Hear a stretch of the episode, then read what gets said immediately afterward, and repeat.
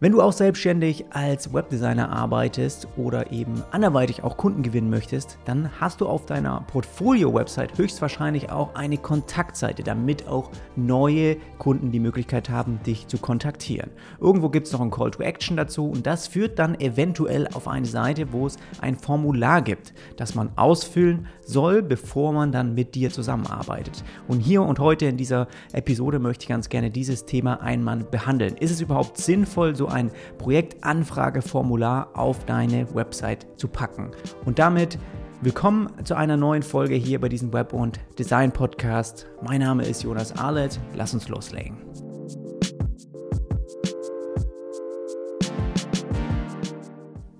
Passend zu dem Thema habe ich heute auch noch eine Frage aus meiner Patreon-Community von Hannes mitgebracht und er hat geschrieben, ich habe auf meiner Website eine Projektanfrage-Seite erstellt. Du sagst immer, man sollte dort nicht zu viele Fragen stellen, wenn man nicht so viele Anfragen bekommt. Ja? Denkst du, ich sollte das eventuell durch ein normales Kontaktformular tauschen oder ist vielleicht ein Multi-Step-Formular sinnvoll? Wir besprechen diese Begriffe, besprechen wir gleich einmal, was es da für Unterschiede gibt. Also warum mache ich das überhaupt bei mir auf der Website? Es gab bei mir in der Vergangenheit eben eine Phase, da habe ich genügend Projekte gehabt, da habe ich auch gerade diese Website erstellt gehabt vor ein paar Jahren und wollte dann eben auch über so ein Formular die Möglichkeit geben, im Voraus schon potenzielle Kunden zu filtern. Das heißt, erstmal auszusortieren. Und genau dafür hilft mir dieses Formular. Ja, es soll mir also Arbeit erleichtern, wenn jemand mit mir zusammenarbeiten möchte. Das heißt, es ist für den Kunden, der dieses Formular ausfüllt, erstmal eine Hürde. Es ist erstmal ein Arbeit, die er leisten muss, um überhaupt mit mir in Kommunikation zu treten. Ja, er muss verschiedene Fragen beantworten. Ja, was hast du vor? Warum ist das überhaupt wichtig? Wer ist die Zielgruppe? Wer sind mal zwei Wettbewerber? Ja, was sind überhaupt die Ziele?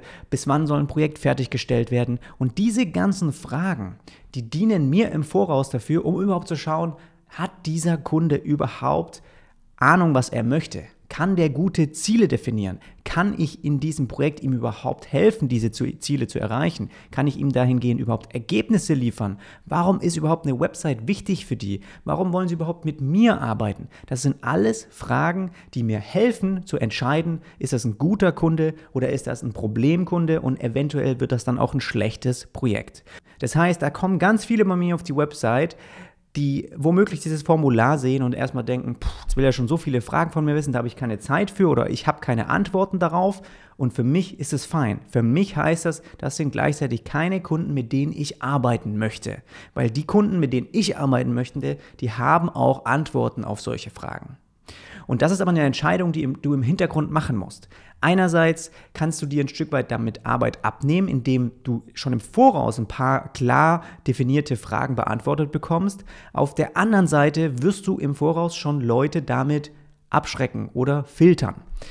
Deswegen empfehle ich, wenn du jetzt nicht so viele Anfragen reinbekommst und ja, also nicht monatlich irgendwie ein, zwei Anfragen bei dir reinkommen, lieber auf so ein Formular zu verzichten, weil du damit natürlich die Hürde nochmal verringerst und was gerade am Anfang für viele Selbstständige und Freelancer wichtig ist, eben zu trainieren, mit Kunden auch zu sprechen und auch zu trainieren, ihnen genau diese Fragen, die jetzt bei mir erstmal in einem Formular sind, persönlich zu stellen, an dem Telefon. Immer wenn jemand bei mir auch diese Fragen ausfüllt, entscheide ich, hey, das klingt interessant oder eben auch nicht, dann sage ich ab. Wenn ja, dann vereinbaren wir ein erstes Telefonat und dann spreche ich nochmal genau diese Punkte auch nochmal persönlich an, gehe nochmal tiefer rein, frag nochmal warum, warum und das alles kannst du natürlich im Voraus schon auch ohne so eine Liste an Fragen, die du zuerst bekommen, auch direkt an dem Telefon erledigen. Und das einfach zu üben, ist super essentiell. Auch rauszufinden, wie eben Kunden mit dir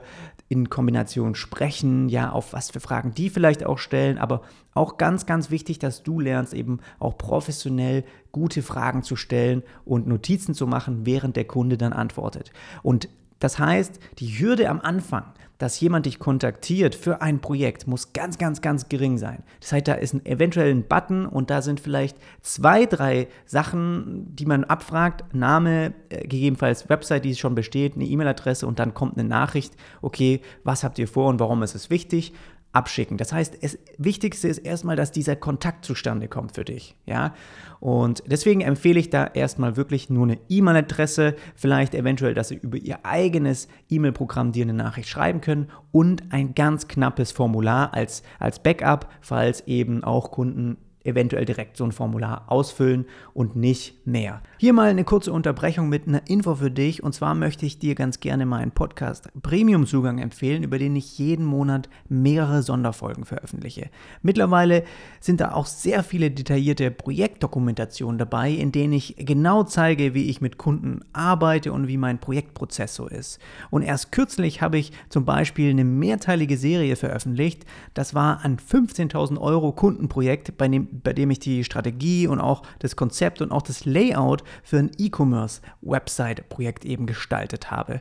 Und da ist wirklich von dem ersten Kundentelefonat über den Aufbau meiner Angebote bis hin zur Übergabe der Designs an die Entwickler sehr, sehr viel Wertvolles mit dabei. Und das ist auch gleichzeitig eine gute Möglichkeit, um mich und meinen Podcast hier zu unterstützen. Den Link findest du in den Show Notes. Und jetzt zurück zur Folge. So, dann geht es um dieses Multistep-Formular. Ist das vielleicht etwas, das man auch statt eines längeren Projektanfrageformulars integrieren könnte auf die Kontaktseite? Was heißt Multistep? Du hast einfach erst eine von sechs Slides sozusagen. Du hast äh, die erste Frage, um was geht es überhaupt? Website Redesign, äh, nur Entwicklung, nur Design, ja, und er wählt irgendwie aus, was er eben braucht. Dann geht es weiter, okay, dann gibt es Kontaktadressen, die er dann ausfüllt oder eintragt. Dann, okay, kannst du mal zwei Ziele definieren oder trag hier drei Wettbewerber ein. Im Prinzip ist es das Gleiche, es ist nur ein bisschen netter und verspielter äh, verpackt. Das heißt, es ist trotzdem Arbeit und Zeit, die dein Kunde erstmal investieren muss. Und da denke ich, okay, es wäre auch möglich, das telefonisch einfach direkt abzufragen, sobald der Kontakt zustande ist. Und da sehe ich dann die Chance viel, viel höher, sobald ihr persönlichen Kontakt habt, man sich auch hört und auch die Stimmen. Und dann merkt man auch viel schneller, okay, da ist schon mal der nächste Schritt getan. Da bist du näher an dem Projekt dran, wie wenn er eben spielerisch jetzt hier so ein paar Abfragen bekommt und was ausfüllt. Ähm, das ist eine nette Spielerei, aber am Ende ist es nichts anderes wie einfach nur ein Formular, was auf einer Seite auf einen Schlag sichtbar ist. Ähm, es wirkt, es erschlägt einen vielleicht nicht ganz so, aber ich würde auch das, wenn du nicht viele Anfragen reinbekommst, erstmal weglassen.